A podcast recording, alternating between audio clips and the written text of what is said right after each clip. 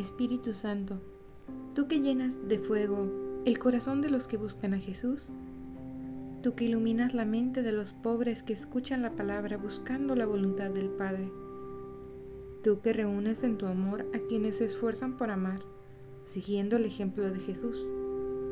Nosotros no sabemos cómo orar ni qué pedir, pero tú conoces nuestros deseos y suples nuestra pobreza. Reafirma en nuestros corazones la certeza del amor del Padre, la seguridad de ser hijos suyos.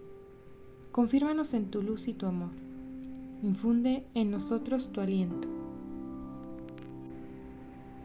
Tú que sin cesar creas y haces germinar un mundo nuevo, renueva nuestras mentes y corazones. Tú nos invitas a avanzar sin descanso, impulsados por tu aliento, haciendo brotar de tu amor la vida y la belleza.